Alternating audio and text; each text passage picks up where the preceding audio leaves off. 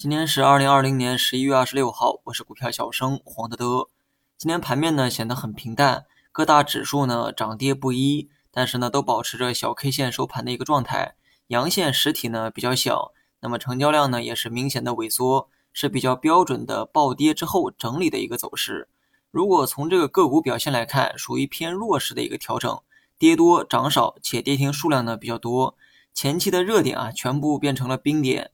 汽车、有色、煤炭、白酒这两天呢全部熄火。其实呢，征兆啊早在昨天呢就已经出现了哈。那么昨天这些板块要么是高位阴线砸下来，要么就是长长的一个上吊线。这些走势啊，从技术面来说都属于高位调整的一个信号。至于有的人没信，那说白了还是因为心存侥幸。假如说今天真的又涨回去哈，那么我估计这些人呢不会再相信技术了。这类炒作的题材呢，短期自然要以防守为主。调整呢不是一两天的事儿，所以啊没必要清仓跑出来，分批去减比较合适。因为高位矩阵难免会有上下反复的一个过程，谁也不敢保证你跑的位置啊就是最高点。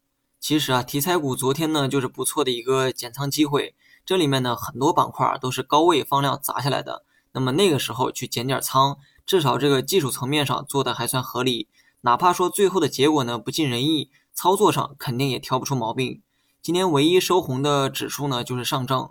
很多人呢也知道哈，这还得感谢 A 股的护花使者们，没有大金融去拉线，绝对红不了。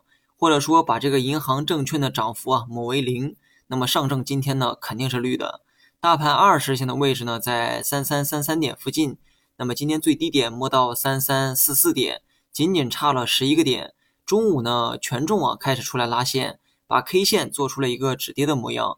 说实话哈，从分钟级别来看，不排除大盘呢还会往上走一点，但是把周期放在两天以内吧。那么我个人呢更倾向于冲高回落的一个走势，回落后呢不一定跌的比三三四四点还低，至少目前呢还不敢下这样的结论。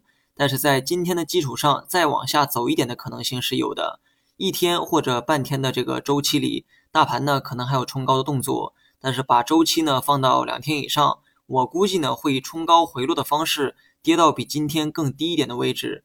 那么以上内容呢均是在未考虑消息面的情况下做的预期。如果说有突发利好或者是利空，那你就当是听了个寂寞吧。好了，以上全部内容，下期同一时间再见。